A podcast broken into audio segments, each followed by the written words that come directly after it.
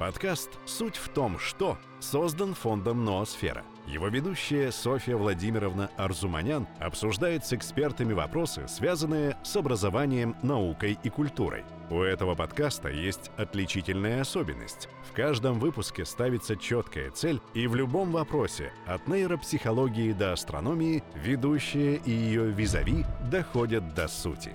С вами подкаст «Суть в том, что». Здравствуйте, дорогие друзья! Сегодня мы с вами опять в подкасте «Суть в том, что». И сегодня мы будем говорить о шахматах. О том, зачем нужны шахматы, кто в них играет, и как шахматы могут развивать ребенка. И сегодня в студии у нас яркий человек, преподаватель шахмат, автор детектива, шахматного детектива «Битва при Гастингсе», музыкант и педагог Осипов Тигран. Тигран, Начнем с того, как ребенок приходит в шахматы, с чего начинается любовь к шахматам. Ну, во-первых, здравствуйте, дорогие зрители. А во-вторых, я сразу сделаю оговорку. В шахматы играют не только дети. В шахматы полезны и взрослым, и детям. Просто кто-то знакомится с шахматами в детстве, кто-то знакомится с шахматами в юности, кто-то даже в старости. Сейчас это очень популярно. Вот есть программа мэра, по-моему, долголетие, да? Вот по программе долголетия, вот лично я преподавал 17 бабушкам, которые пришли и сказали, мы хотим учить шахматы. Мы хотим понять, что это такое. Мы слышали, что это полезно. Ну, я был счастлив просто невероятно. Я провел несколько занятий, потом передал другому тренеру. Поэтому говорить о пользе шахмат именно для детей можно. Но я бы говорил о пользе шахмат вообще. Согласна. Просто нас смотрят родители, поэтому я сделала акцент на детях. Но как эти бабушки, как одну сказалось... Минуточку, одну минуточку, одну по поводу родителей. Последние там 2-3 года у меня пошла тенденция такая, что приходят родители, приводят ребенка. Я задаю вопрос, а мама не хочет учиться? И есть несколько мам и пап, которые говорят, а можно? Я говорю, пожалуйста, пожалуйста. Мы даже вас записывать не будем, просто садитесь. Только одно условие. Вы не мама, не папа, а вы просто ученик. То есть вы ребенку не делаете замечаний, вы занимаетесь наравне. И у меня какое-то количество родителей приходит заниматься, причем с удовольствием. И вот, э, вот такая вот вещь. А что касается конкретно детей – ну, конечно, это приносит пользу. Даже, я бы сказал, не то, что одним словом, в одной передаче не расскажешь. А первое. У ребенка развивается логическое мышление. У ребенка развивается память. А у ребенка развивается, знаете, вот такое бывает, когда человек не может принимать решения. Это целая проблема. Навык когда... принятия решения. Я могу сказать по себе. Я не мог принимать решения долгие-долгие годы. И вот благодаря шахматам ты, ты учишься, что вот надо принять решение. Вот сейчас или никогда. И если раньше был страх, сейчас уже этого страха нет, я легко принимаю решение. Вот надо принять решение, я его принимаю. И это благодаря шахматам. А я прошу прощения, я где-то читала, очень хорошая есть в шахматах такая поговорка, я не знаю, или правило. Взялся за фигуру, ходи. Это правило. Вот это тоже решительность. Конечно, конечно. Вот в этом и есть принятие решений. Когда, например, играешь партию, у тебя на часах остается там 10 минут – сложнейшая ситуация, тебе нужно выбирать, вот так пойти или вот так пойти. И ты должен выбирать. Хочешь, не хочешь, ты должен... Если ты не выбираешь, ты просрочил время, ты проиграл. Ты должен сесть и сделать свой выбор. И должен сделать осознанный выбор. Да, иногда нужно полагаться на удачу. Ну и в жизни тоже. А как иначе? В жизни тоже надо полагаться на удачу иногда. И она приходит. Но она приходит только к тем, кто ее ищет. А тот, кто ее не ищет, она редко приходит. Ну, тут много аспектов. Ну, пожалуйста, вот пример. Мальчик э, в 4 года приходит заниматься. У него занимается старший брат. Я спрашиваю родителя, а он где-нибудь еще занимается? Да нет, что вы, где? Ничего не читать, не писать, не умеет ничего. А через год мальчика приводят на курсы, э, как это называется, подготовка к школе, да? И вдруг учитель говорит, так он все умеет.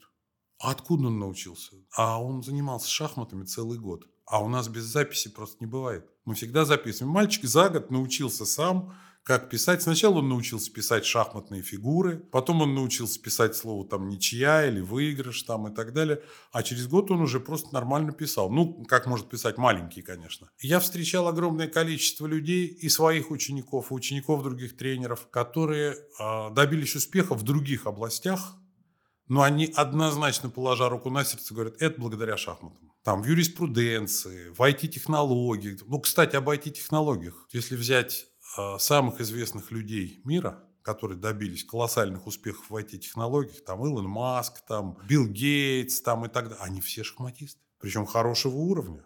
Там Илон Маск, у него где-то первый разряд примерно по нашим меркам. Билл Гейтс вообще кандидат в мастера спорта. То есть, ну это же какая-то статистика, правда.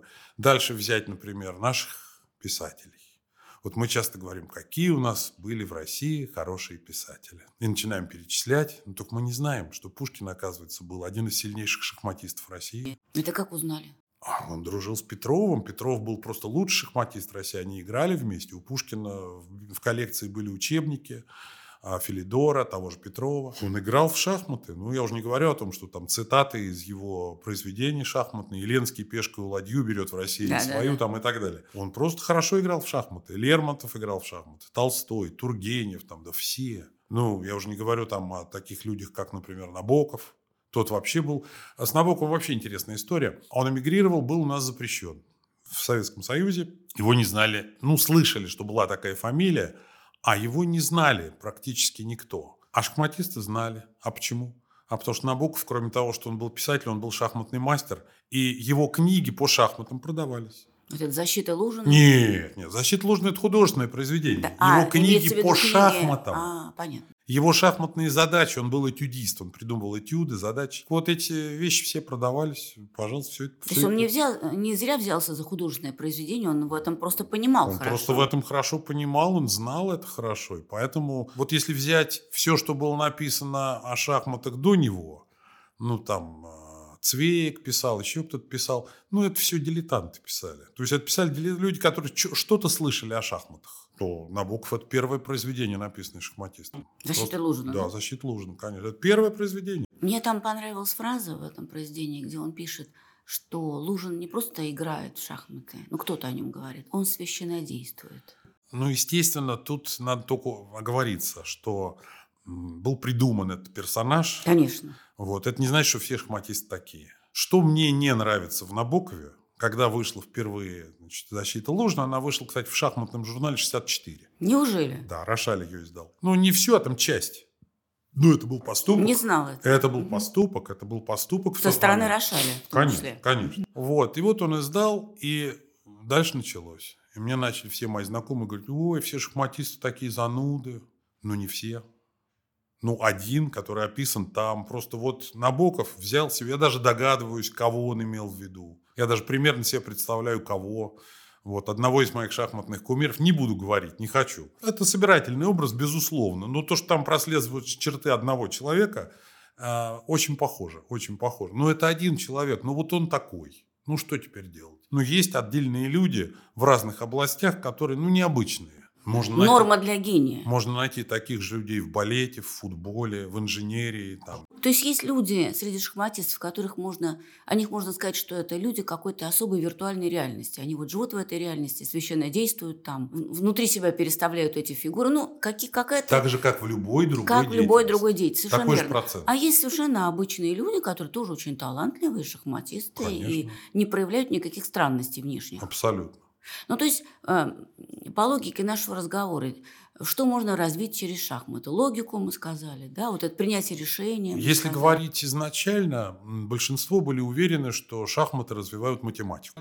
С да. чем это было связано? С тем, что второй чемпион мира Эммануил Ласкер и пятый чемпион мира Макс Эйви были математиками. Ну, так думали, но каким боком это помогло Алехину, который был юрист, а Капабланка был дипломат – профессиональный дипломат. Ботвинник был электротехник, там, потом были журналисты, там разные люди. Но, э, так сказать, э, математиков больше как-то не было. Вот был два математика, и потом, по-моему, еще был Майкл Стин. Но это не значит, что шахматы развивают математику. Кстати, на музыку влияют очень сильно, потому что среди музыкантов гигантское количество шахматистов. Ну, Давид Федорович Ойстрах, ну, возможно, лучший скрипач 20 века, был мастером по шахматам. Ну, по сегодняшним меркам гроссмейстером. А, скажем, чемпион мира Василий Васильевич Смыслов, мало кто знает этот факт, поступил в Большой театр как певец. Там проводился конкурсы всегда, а уж бас это был вообще голос, так сказать, на расхват. И вот он пришел, прошел конкурс. Говорят, что уже в Кремле завернули, сказали, не-не-не, ни в коем случае не вижу, с ума сошли, чемпион мира будет в Большом театре петь. И запретили. Кстати, подобный случай был позже, когда Леонид Гайдай снимал «12 стульев», На роль Остапа Бендера был приглашен первым Борис Васильевич Спасский, десятый чемпион мира. Это мало кто знает. Спасский пришел, попробовался, ему понравилось. Но потом он отказался. Тут уже не сверху запретили, ну, он сам отказался. Вот, но то, что Гайдай переживал, говорит, ну это, говорит, а дело в том, что очень похож Спасский, он по образу, по типажу, как описано в 12 историях, он очень похож, вот один в один, просто Остап Бендер. Ну, к сожалению, не сложилось, ну, может быть, к счастью. Ну хорошо, математику в какой-то степени, наверное, тоже развивает, музыку, на музыку, Нет, все развивает. Я не могу развивает. сказать, что вот что-то развивает больше, что-то меньше. Любой род человеческой деятельности, шахматы помогают расшевелить, как говорил Эркюль Пуаро, серые клеточки. А еще интересный момент. А, Всемирная ассоциация здравоохранения, не знаю, какова ее эффективность, но они вот тут вот заметили за 150 там лет, что, оказывается, шахматисты не страдают старческой деменцией. Вот это очень интересно. Вот Поэтому это... бабушки и пришли. Вот. 17 бабушек? Совершенно это... верно. Я был вообще в шоке, когда у меня было сначала занятие с детьми, у меня было 15 детей, а потом 17 бабушек. Думаю, да, вот это прогресс. Так вот, оказывается, это так и есть. Мы просто не задумывались об этом. Но если взять, э, ну, скажем, шахматистов, известные факты. Например, Андрей Линталь умер за там, два месяца до столетия. В возрасте 99,5 лет он поправлял компьютерные анализы. А это То есть о чем ты говоришь? представить, что это такое. Поправить компьютерный анализ даже молодому чемпиону, в общем, ну, непросто. А в 99,5 лет он это делал. Дальше Юрий Львович Авербах прожил 100 лет, мой сосед в Измайлово. До конца жизни сохранял абсолютную ясность ума. Он помнил, и что было 90 лет назад, и что было вчера. И таких примеров в шахматах очень много. Ну хорошо, я убедил. И не обязательно быть для этого гроссмейстером и чемпионом. Достаточно просто, просто тренировать свои да. серые клеточки. То есть можно э, решить многие проблемы старости, играя в шахматы. Совершенно верно. Я прочитала, что Алехин говорил, что шахматы развивают объективность. В какой-то степени. Наверное, наверное, действительно может. Дело в том, что Алехин был юрист. А-а-а. И для него это было именно это важно. Он мог знать это. Я не могу сказать, потому что я же не юрист. А он был доктор права. Его докторская диссертация была, что интересно, пенитенциарная система в Китае в то время. Ну, не знаю почему, ну так. И он э, сначала закончил что-то в Москве, потом он работал, кстати, в уголовном розыске, имел большие успехи. Причем успехи его в основном касались не розыска преступников, хотя это тоже было, сколько, значит, несколько случаев было, когда он спасал невиновных. То есть, когда человека обвиняли, а он доказывал, что это не так, и находил. То есть, ну, там Шерлок Холмс еще тот. Да, у него, конкретно у него, да, и очень, я думаю. Тигран, но с другой стороны, шахматисты все время сидят, они не двигаются. То, что э, шахматисты все время сидят, это воспоминания 60-х, 70-х годов. Ну, начнем с того, что Хусе Рауль Капабланка был спортсмен. Он играл в теннис, в бейсбол, в американский футбол. Ну, Борис Васильевич Спасский, по-моему, был первый разряд по прыжкам в высоту. Он занимался боксом, теннисом. Ну, вот нынешний король шахмат Магнус Карлсон, кроме того, что он король шахмат, он, кроме этого, еще играет во второй лиге Норвегии в футбол. То есть в профессиональном клубе. То есть это полезно шахматисту? Очень. И все шахматисты это поняли давно. Уже давным-давно шахматисты поняли, что, конечно, сидеть нельзя, конечно, нужно заниматься. И уже ну, лет 30-40, как этим занимаются, все занимаются спортом в обязательном порядке. Ну, редко кто профессиональным, как Карлсон, но это исключение. В основном просто занимаются физкультурой, что гораздо полезнее, чем спорт высших достижений. Да, нет, это в обязательном порядке. Сейчас посмотришь на шахматистов, это совершенно другой вид. Это не вот эти вот с такими животами. Это уже все, это уже все в прошлом. Вот, так что... То есть шахмат дает такое, такое гармоничное развитие да, да, человеку. Да, да, Поэтому да. родители должны обратить особое внимание на то, э, есть ли шахматы в жизни ребенка. Да, дело в том, что когда ты учишься чему-то в детстве, это западает в мозг. И даже если ты бросил это, там, предположим, на год, на два, на пять, ты через пять лет с легкостью опять в это входишь. Я это наблюдал, у меня были дети, кто по болезни или еще по каким-то причинам уезжали на год, на два. Ребенок приезжает, и, грубо говоря, лыка не вяжет, ничего не понимает, что, проходит неделя, две, все, он в форме. Все, он в полной форме, как, как он был тогда. То есть это навык как э, на велосипеде, он остается. Совершенно верно. Навык, как в велосипеде, он остается. Язык проще забыть иностранный, чем забыть, как, э, что происходит на шахматной доске. Да, это именно так. Ну, есть дети, которые, ну, совсем не про шахматы. Вот, ну, совсем. Нет, таких людей нет. Нет, конечно, конечно, можно, наверное, отыскать э, такого человека там одного на миллион. Ну, наверное, можно. Так же, как и в любой другой области. Можно ли найти человека, с которым нельзя разговаривать? Ну, есть у меня живет соседка, с которой никто не, ну есть же люди, которые не хотят заниматься балетом, да, например. Они не для этого созданы. А, нет, это не так. Дело в том, что для того, чтобы заниматься балетом, нужно иметь особый вес, строение ноги, мышц, возраст там, и так далее. И все другие роды человеческой деятельности, абсолютно все, шахматам не препятствует ничто, вообще ничто. Ну, с одной оговоркой. У меня было два-три случая в моей практике, когда я просто родителям напрямую говорил, вашему ребенку заниматься не надо. Это связано с психикой. Всегда, когда ко мне приводят ребенка, вот, всегда я говорю, мне нужно там 5-10 минут, а должен на него посмотреть. И, как правило, ответ положительный, ребенку заниматься можно, но было вот 2-3 случая за мою практику, когда вот все.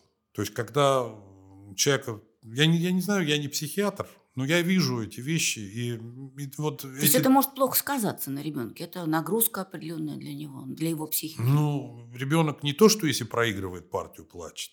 Ребенок по ходу партии теряет пешку, у него уже там катятся слезы.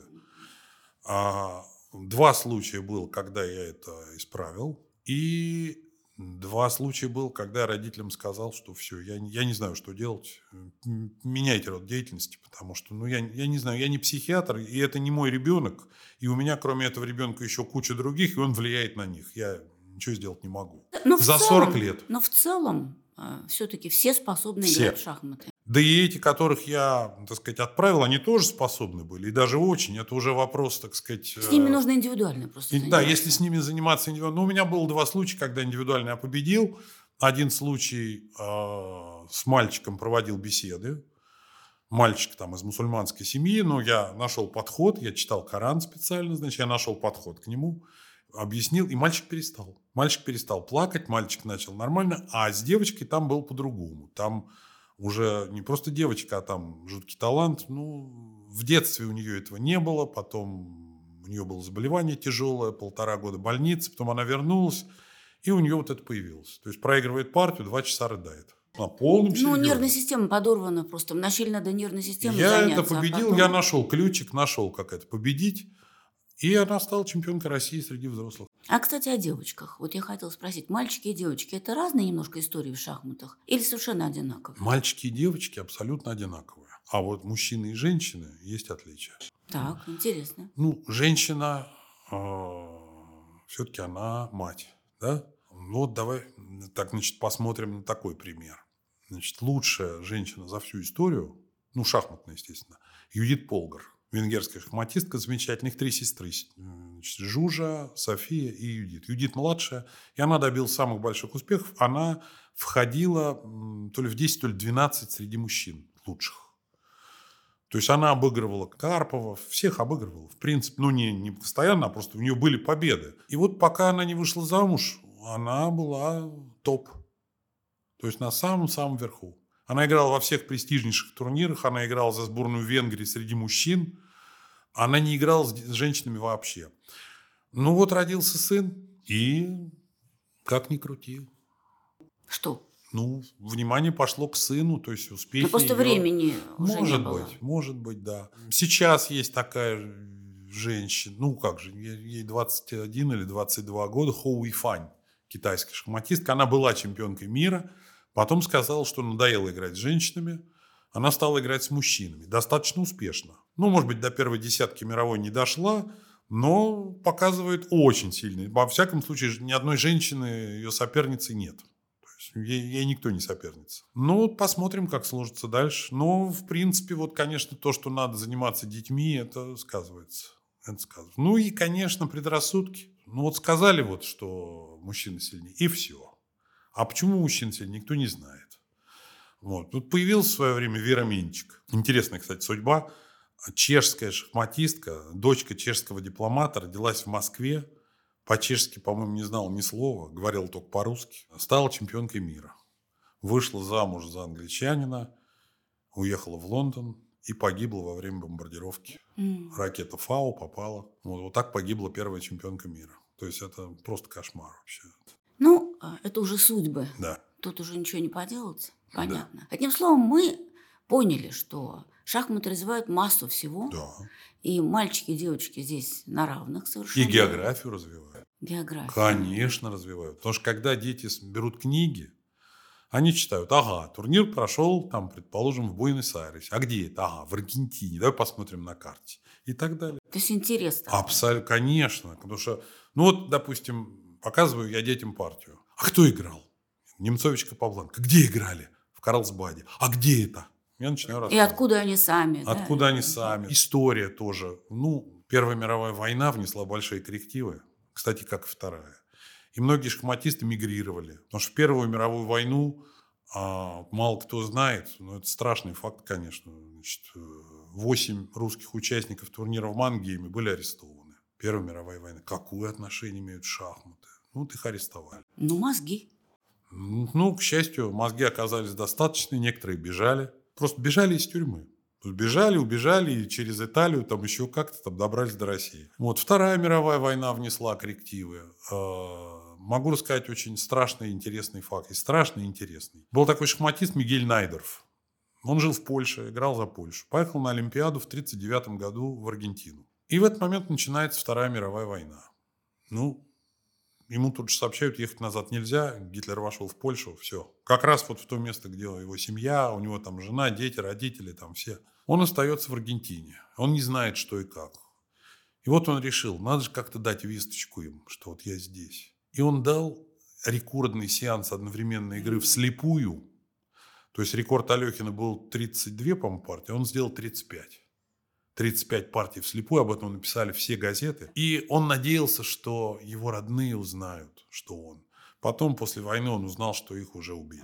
Но он остался жить в Аргентине, и там он стал, его даже называли Эль Гранд Мигель, то есть Великий Мигель, там он стал символом Аргентины. Даже, может, побольше, чем Марадона и Месси сейчас. А другой пример, со связанный с игрой вслепую, еще более интересный. Был такой а, мастер а, венгерский Ян Флэш. У него было заболевание рак мозга. Ну, поставили человеку диагноз. Он говорит, ну вот что я сделал? Ну вот ученики у меня есть, да. Ну вот какой я след оставил в шахматах. Давай-ка я рекорд поставлю. И сделаю сеанс вслепую на 100 досках. 100 доск, ему говорят, я не, ты же умрешь сразу. Тебе же нельзя. Это большое напряжение. Это дикое напряжение. Он говорит, ну и пусть умру. Мне все равно умирать. Я хочу сделать рекорд. Он сделал этот рекорд. Он сыграл 100 партий вслепую. Я не представляю, как. Я самое больше делал на трех досках. Я видел, как делали на шести. Ну, ну 100 я просто даже не представляю, как это уложить в голову. Ну, человек уложил, и он сыграл. Этот сеанс длился чуть ли не сутки. Он сыграл. После этого его привезли в больницу. А потом ему сказали страшную вещь. У него нет рака, у него произошел регресс. Прекрасно. После напряжения. После вот этого дикого напряжения то ли рассосалась опухоль, то ли Прекрасно. еще что-то. Человек жи... Он прожил еще долгую жизнь. Прекрасно. прекрасно. Вот такой вот пример. Замечательные истории. Ну хорошо, я так понимаю, что у шахматистов есть свое братство. Нет? Нет. Нет. У они чемпионов, индивидуалы, да? у чемпионов есть братство, а у шахматистов такие же отношения, Ну, как у всех. Про чемпионов говорят, что это самый маленький профсоюз в Совершенно мире. верно. Совершенно верно. Самый маленький профсоюз в мире. Ну, как бы то ни было, есть братство, нет братства, там на каком-то уровне оно есть. Интересно поговорить, я думаю, родителям и нашим слушателям тоже будет интересно услышать, но хотя бы о нескольких э, шахматистах, о том, какие характеры приходят в шахматы. И, может быть, шахматы формируют характеры. Я читаю, что Петросян, тоже был знаменитый в советское время шахматист, но был осторожным человеком по жизни. И осторожная игра. Можем мы сказать, что и характер проявляется в игре, но и занятия шахматами формируют характер. Ну, как в любой профессии, собственно говоря. Человек приходит с каким-то характером в М, С профессию. одной оговоркой. Эти примеры правильные, но бывает ровно наоборот. Так. Взрывной, импульсивный Капабланка играл предельно спокойно. Он брал себя в руки или что? Или у него такой стиль Нет, игры был? просто вот он вот так выражал себя через шахматы. Вот, вот в жизни он был взрывной. Кстати, это не только в шахматах, можно взять любые другие виды спорта. И там, скажем, был такой хоккеист Бобби Халл, просто, ну, идеальный человек. Он никогда не ударит, он никогда не совершит нарушения. А в жизни был другой. Он был джентльмен на площадке, а в жизни все было немножко не так. Хорошо, когда ты садишься с кем-то играть и знаешь этого человека, например, знаешь его характер, ты учитываешь его характер или ты чисто смотришь на доску? Конечно, учитываю. Конечно, учитываю. Особенно, когда что- времени уже мало или что какая-то... Не вот такая- обязательно времени мало. Разные есть ситуации. Конечно, учит. Конечно, когда знаешь характер человека, знаешь, что вот, вот здесь он сверхосторожность проявит, а вот здесь он взорвется. Ну, конечно, это учитывает. Потому что варианты же могут быть разные вот на доске, да, открывается какая-то вариативность. Можно так, а можно так, и ты думаешь, ну, скорее всего, он пойдет вот так, потому что он нетерпеливый, да, например, или он там лю- агрессивный. Конечно, конечно, можно ошибиться, но чаще это работает. Да, чаще работает. Я бы хотел другое рассказать, поговорить о другом. Дело в том, что вот в последние 20 лет у нас появились онлайн-шахматы, компьютерные, и шахматные программы. То есть, если в 70-е, там, 80-е годы они были очень слабые, то сейчас они играют э, очень сильно. То есть, ну, сильнее чемпиона. А если это суперкомпьютер, ну, он там видит очень далеко, и бороться с ним невозможно. И сейчас целая проблема – это читинг в шахматах, когда люди там проносят с собой устройства какие-то. Ну, садится мальчик, э, играть там с Магнусом Карлсоном, выигрывает у него там черными в 20 ходов. Как это может быть?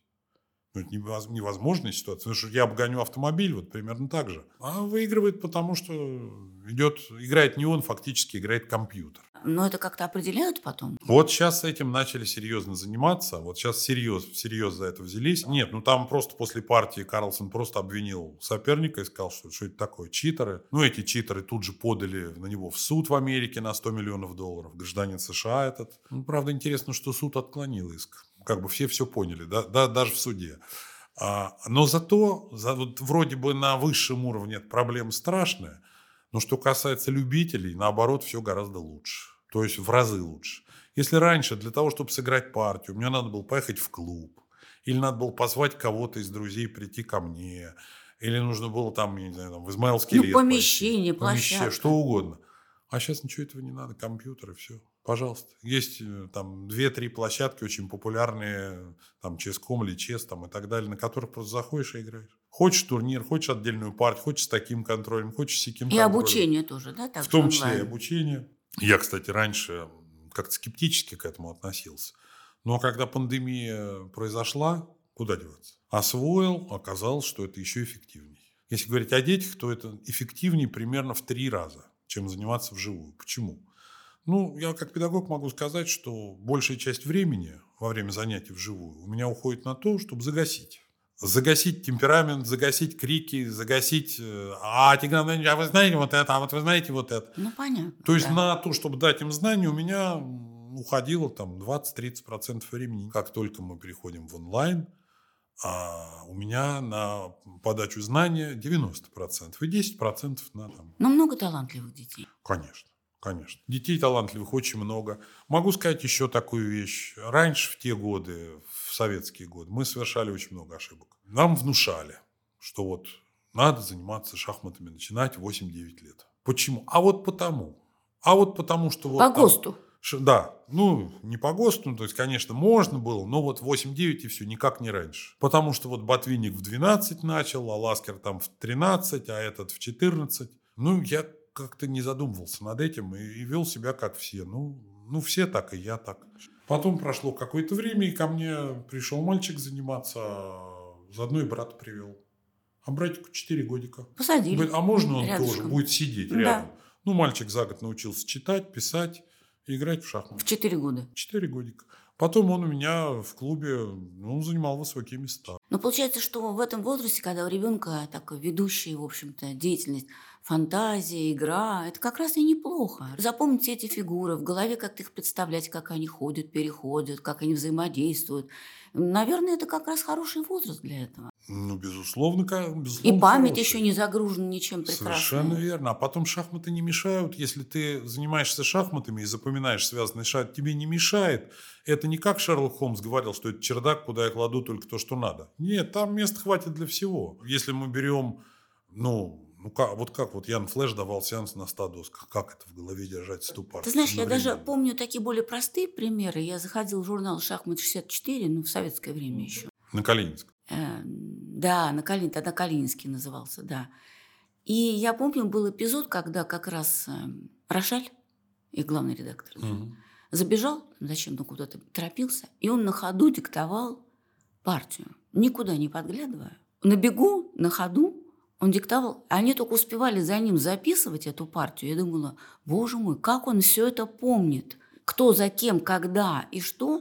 То есть он, ну, какой-то огромный... А они говорят, а, ну, работники говорят, а он все время так, он все наизусть, у него все, у него все в голове. Это Рошаль. А когда туда приходили чемпионы мира, они диктовали по 20 партий, еще с комментариями длиннющими. Вот, вот этого Рошаль не мог делать. Вот это приходил Михаил Таль, и просто сидячи и попивая чаек, диктовал партию сразу с комментариями. То есть это не одна партия, а там как бы там не знаю, 10 партий в одной. Ну, там такой в голове процессор стоит, видимо, что... Он просто- же его развивал. Он его развивал. Ну, понятно, что Талия это нет, это плохой пример, потому что с детства. Ну, вот Талия, Алехин это люди, у которых там сверхпамять. Но если взять обычных шахматистов, у обычного шахматиста всегда память лучше, чем у обычного человека. Ну, а как это помогает в организации, в организации жизни? Ну, ты когда занимаешься на шахматной доске, ты понимаешь, ага, вот я должен держать в голове вот это, вот это, вот это, все фигуры. Вот в домашнем хозяйстве надо также держать в Ну, голове. конечно, Вот здесь ложки, здесь поварешки, здесь это, здесь то. Получается, что шахматы это такая же жизнь, только ограничена вот этим полем, 64 вот эти клетки. В общем, маленькая жизнь шахматы. Да. А дело в том, что эту фразу впервые произнес Савелий Тартаковер. Был такой И этого острослов, гроссмейстер Савелий Тартаковер. Он много интересного говорил. В частности, говорил, шахматы – это маленькая шахматная партия, это маленькая жизнь. М. А поражение – это маленькая смерть. Ну, там много всего, много разных, там можно целую книгу составить из его выражений. Очень интересный дядька был. А родился в Ростове, кстати. Ну, мы знаем, что, допустим, математика появилась давно, да, там, две тысячи лет назад, три тысячи лет назад. Кто у нас там был? Эвклид, наверное, да, Архимед. э, А вот какой еще род человеческой деятельности появился так же давно? Боюсь сказать. Не, бояться не надо, шахматы. Шахматы. А Мы сначала считали, что шахматы придумали в Индии, придумали Вот их да, там я читала, что чатуранга назывались 700 шахматы. лет назад, там Индия, Чатуранга. А потом раскопки начали проводить. И что раскопали? Ну вот раскопали, что на территории Узбекистана нашли шахматы, которым от 3 до 4 тысяч лет. И шахматы уже были, ну там ли они были придуманы или, или где-то еще, я не знаю. Еще момент такой, ну вот э, математика, да, у нас геометрия, мы знаем формулы, которые пришли к нам из древности. Больше, наверное, ни одного вида человеческой деятельности нет, где есть. А у нас есть. Я, например, буквально там три дня назад давал детям задачу, которая была придумана 900 лет назад. Казалось, бы, что за 900 лет ничего новенького не придумали. Ну, ну, есть хорошая задача, почему не дать? То есть английского языка еще не было, а задача А шахматы уже да. были. Шахматы Ну, уже были. интересное, конечно, глубокое такое дело. А, Мне интересен такой вопрос. Какие самые яркие случаи в педагогической практике, блядь, будет интересно родителям? Вот как приходит ребенок, начинает играть, и вдруг открываются какие-то способности или идеи какие-то приходят, меняется ребенок на глазах. Значит, могу сказать так. Вот лично я видел очень мало, но очень часто приходят родители и говорят, ой, спасибо, наш мальчик начал заниматься, у него так пошло в учебе, все хорошо. Вот это как бы регулярная фраза. Но я могу применительно к шахматам рассказать интересную историю, как мальчик привел брата, брату лет там 7-8, а я мальчику говорю, а ты не хочешь? А ему где-то лет 12-13. Да ну я терпеть не могу это все, мне это неинтересно. Ну вот мальчик сидел просто так, а брат занимался. Брат талантливый, да, ничего не могу сказать. И тут э, как-то был случай, не хватало одного, чтобы четное количество. Я старшему говорю, Андрей, ну может сыграешь, давай. И он что-то сыграл, а потом говорит, что-то ему понравилось, начал заниматься, стал чемпионом клуба. То есть он выполнил где-то первый разряд, это очень высоко. То есть по тем меркам первый разряд это ну, очень сер- серьезная штука. Мальчик просто стал э, шахматистом очень сильным. Вот, вот так, вот так бывает, вот так бывает, вот ни с чего. Вдруг- Аппетит приходит во время еды. Да, совершенно Побыл верно. рядом и началось. Кон- Нет, конечно, вот последнее время появилась одна штука, которая очень вредит. И штука это называется смартфон. Так. Потому что очень часто бывает, что ребенок талантливый, ребенок растет, а потом родители купили смартфон и все. Сначала он перестает играть в шахматы, потом он перестает читать, потом он перестает учиться. И я всем родителям говорю, ну, если вы понимаете, что ваш ребенок привязался, ну, уберите его эту штуку. Но ведь это же ужас, когда ты смотришь, как ребенок с утра до вечера играет в эти игрушки. То есть, ну, даже вот такая вещь, что родители дают ребенку телефон, только чтобы он пришел ко мне на занятия, а он сидит там, играет в игрушки. Ну, я, конечно, запрещаю, но я же тоже не могу проследить да, за да. каждым. Но это жуткая штука. Это жуткая штука. Это... Ну, это сейчас касается всего, не только шахмат, это Да, везде да. смартфон. Сейчас все педагоги жалуются. знаю, я до восьмого класса ребенку своему не покупал никаких смартфонов и не жалею ни секунды. Понятно. Вообще ну хорошо, какие-то еще интересные случаи вот с детьми связанные. Понятно, что может меняться учеба. Ну, Менялись да, ли радикально. отношения в, в коллективе у ребенка? Вот он приходит, может быть, вначале, так сказать, не очень общается, потом э, начинает раскрываться. Или с родителями отношения улучшаются. У ребенка с родителями? Да нет, вот такого я не могу сказать. Я не замечал, ну, может быть, просто не обращал внимания. А вот в коллективе, да, и бывало, и часто. Когда, допустим, ребенок в классе, ну, такой немножко забитый, ну, что он не занимается боксом. И тут вдруг чемпионат школы, Принимает самооценка. и ребенок сразу становится сверхуважаемым. Вот, ну, пожалуйста, мальчик у меня один, как ни- никому не рассказывал, что он занимается. Такой, ну, ты кто такой, ты вообще никто. И тут вдруг чемпионат, он берет первое место. Говорит, как? А он не хвостун, он никому ничего не рассказывал, он просто взял и взял первое место. Ну, так бывает, так случается. То есть судьбы меняются. Меняются, меняются. Ну, шахматы хорошая вещь, прям скажу. Не, ну я другого и не ждала, конечно. Вот у нас книга «Битва при Гастингсе», а, которую ты написал, можно сказать, шахматный детектив. Нет, Нельзя. это я Да. просто так написал, шахматный детектив. Это роман о шахматах. Роман о шахматах. Потому что там детективный жанр, ну, жанр, ну, а что если бы я написал шахматная лирика, было бы лучше? Ну, просто, просто это роман о шахматах. Ну, расскажи об этом. Я Ну, думаю, это будет интересно, тем более, что я думаю, это полезно для читателей, ну, не для маленьких детей, наверное, для родителей, для уже подростков. Это может быть полезно и в смысле шахмат, и в смысле просто литературы. Я задумал написать книгу, учебник шахматный. В принципе, над концепцией думал. Ну, прикинул, ну, ну, есть хорошие учебники, которые я советую. Я сейчас сяду писать, я буду писать его лет 10. Сейчас уже возвращаясь к этому, сейчас-то я уж сяду писать и обязательно напишу. Но вот тогда, в тот момент, я подумал, а я ведь хочу написать художественную литературу о шахматах. Хочу написать роман о шахматах, с одной стороны. А с другой стороны, я всегда мечтал написать детектив. Ну, я просто соединил эти два жанра. Я написал роман о шахматах, и я написал одновременно как бы детективная линия там идет. И действие происходит в Гастингсе. Почему? Не потому, что там была битва знаменитая тысячу лет назад. Историческая. Историческая, да. Кстати, мало кто знает, что Гарольд II, который там погиб, ну вот в этой самой битве, мало кто знает, что его внук основал Москву. Ну ладно, другая тема. Юрий Долгорукий. А, Да, всего-навсего. это его внук. Это его внук. Это его родной внук Юрий Долгорукий. А потому что в Гастингсе проходит, э, ну, можно сказать, единственный турнир, который проходит уже там 150 лет. Вот как они начали проводить, и так регулярно и проводят. Ну, с перерывами на войну, конечно. Но там регулярно проводятся эти турниры. Каждый год. Может быть, это не самые сильные турниры. Иногда бывают сильные, иногда послабее. Но вот эта стабильность, она поражает. Столько было случаев, когда там пытались сделать регулярный турнир в Москве, в Берлине, там, в Нью-Йорке, еще где-то. Вот сейчас там в Нью-Орлеане, там. Но все когда-то заканчивается. А Гастингс не кончается.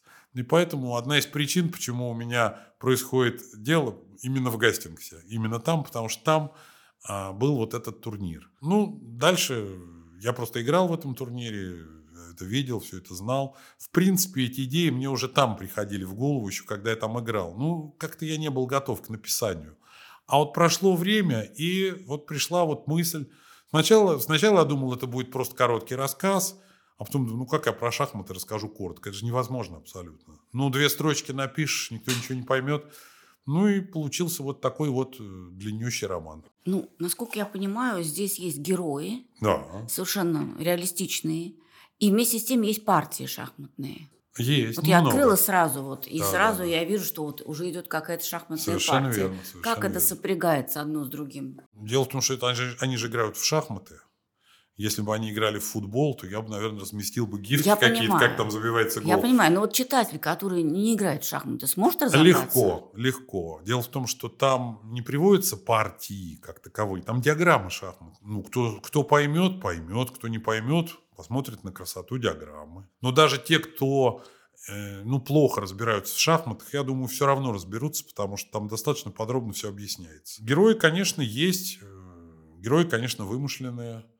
Вот хотя получилась такая интересная штука, что ну, один из главных героев, следователь Скотланд-Ярда, я его придумал. И спустя где-то несколько лет после того, как я написал, открываю роман Фредерика Форсайта «День шакала», а там следователь, с точно так- такой же следователь, с таким же возрастом, и все один в один. Думаю, вот это да, вот меня обвинят в плагиате. Ну, будем надеяться, что не обвинят. Нет, ну, как говорится, звезда звездой говорит. Да. Идеи летают в воздухе, поэтому ничего удивительного. Ну, насколько я понимаю, это захватывающий рассказ, который сопрягается с шахматами, и, наверное, это будет полезно родителям, детям почитать для того, чтобы, может быть, войти в мир шахмат. Уже, уже есть такие прецеденты, уже есть... э, Ну, дети-то у меня прочитали, ученики постарше.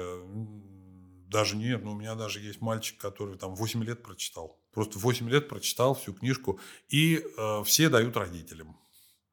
Вот. Я сейчас жду результатов, что родители придут заниматься, не придут заниматься. Некоторые уже проявили интерес. Ну, я надеюсь. Я надеюсь, что это как реклама шахмат. Ну, хорошо, какой совет ты можешь дать родителям, у которых э, дети, и которые, может быть, еще не думали о шахматах? Как начать? Как лучше? Как мягко начать, чтобы не заставлять ребенка, а как-то по любви, чтобы это... Для этого нужно ребенка заинтересовать. И для начала показать ему шахматную доску, какая она красивая. Для начала научить его, как ходит пешка. Просто пешка. Вот моя метода. Я, когда беру ребенка, я не учу его сразу всему. Я ему сначала рассказываю, как ходит пешечка. И потом мы с ним играем в пешечки. Пешечки белые, пешечки черные. А, и научиться этому очень просто. Взрослому это вообще 15 минут научиться. Но ребенку чуть дольше. Потом мы добавляем еще одну фигурку, еще одну фигурку. И все. Что касается родителей, можно пойти к тренеру, а можно сделать проще. Если вы не знаете шахматы, ну, возьмите какой-нибудь поисковик, погуглите там правила шахмат, как ходят фигуры. Взрослому человеку выучить ну, 20 минут. Вот все. Для начала научитесь сами. Как правило, если говорить о чемпионах, они, как правило, следили за игрой родителей. Да, я не беру сверхгениев, которые, ну, я расскажу эпизод. Отец Капабланки играл с другом, маленький Хосе Рауль, три с половиной года. Просто смотрел, как они играют. И через какое-то время сказал, папа, а ты неправильно конем пошел. Ну, папа напрягся, говорит, а ты что, знаешь? Да, вот сюда надо было ходить. Сели играть. И мальчик папу сразу обыграл. Три с половиной года. Три с половиной года. Потом Хосе Рауля повели в клуб шахматный, где мастер, я сейчас не помню фамилию его, ну, неважно, э, сел играть с Капабланкой и убрал у себя ферзя. Ну, без ферзя любого начинающего я, в принципе, легко обыгрываю. Но Капабланка выиграла у мастера. Это три с половиной года. Три с половиной года. Это самый ранний возраст известный. Известный, да. Все были в шоке, конечно, что, что это такое. Все понимали, что кто это растет, и так оно и вышло. Ну, понятно, что от момента вот такое произошло до момента чемпионства большая дорога. Еще нужно многому-многому научиться. И факторов. Ну, разных. то, что это было, это Ну, факт. то есть, получается, когда ребенок уже начал разговаривать, он может начать играть в шахматы. Есть второй пример. Хенрик Карлсон, такой человек, инженер из э, Норвегии. Ну, где-то играет в силу там, первого разряда, кандидат в мастера спорта. Начал учить своих детей шахматам. Двух, девочек и мальчика. Девочка с удовольствием начала играть в турнирах, а мальчик поиграл, потому что мне неинтересно. Не хочу. Ну, не хочу, сказал маленький Магнус, и папа не настаивал. Папа умный. Папа не настаивал. Говорит, Не-не, не хочешь, не надо. Но через какое-то время э, сестренка выросла сильно. И сказал, да, Магнусу, давай с тобой сыграем. И обыграла его. Стало обидно. Как это? Я хочу заниматься, сказал Магнус через год. Ну и дальше мы знаем. Ну, дальше там интересно. Дальше он начал обыгрывать всех начал в Норвегии. А сколько ему было лет тогда, когда он уже? 9-10 он уже играл прилично. а Когда ему стукнул 13, он приехал в Москву. Ну и, в принципе, здесь устроил революцию, потому что в 2004 год, это был январь месяц, э, все шахматисты, кто был в Москве, все поехали на турнир увидеть чудо. Потому что в 13 лет такое показывать, что делал он, это поражает воображение просто. О, чуть не забыл. 250 лет назад во Франции жил, сначала во Франции, потом он уехал в Англию, Андре Франсуа Даникан Филидор. Кто это такой? Это композитор, создатель французской комической оперы, ну, оперетты по сегодняшнему, мюзиклы. Вот создатель. Чем он еще отличался? Он был сильнейшим шахматистом мира. Вот. вот человек в себе сочетал, будучи сильнейшим шахматистом мира, причем по современным меркам это был вполне гроссмейстер. И он при этом был а, соз- музыкант, композитор, очень известный, очень популярный. Вот, вот такой вот еще интересный фактик. Ну, то есть самые разные качества проявляют люди, которые занимаются шахматами. Да, да, да. Да, очень интересно. Я сожалею, что я не играю в шахматы. Тебе желаю Это не написать поздно исправить. еще одну... а, Да, те 17 бабушек я могу пополнить, стать 18 а, тебе желаю написать еще одну книгу «17 бабушек и я». Я думаю, это будет классно. А надо подумать. Надо подумать. подумать. Название Хорошее. уже Название есть. хорошее, да. да. Ну что же, я думаю, что о шахматах можно говорить э, до утра Да. с таким любителем шахмат, как ты. Поэтому я думаю, что на сегодня родителям информации для размышления достаточно. У нас в студии всегда есть такое правило. Мы подводим итоги разговору. Я думаю, что мы мож- можем сегодня сказать, что суть нашего разговора сегодня в том, что, как говорил Пушкин, любви все возрасты покорны. А мы можем сказать, шахматам все возрасты покорны. Поэтому, если в вашей семье есть ребенок, даже маленький ребенок, который только начал говорить, взрослые и бабушки, начинайте заниматься шахматами. Это может стать любовью всей вашей жизни. Спасибо.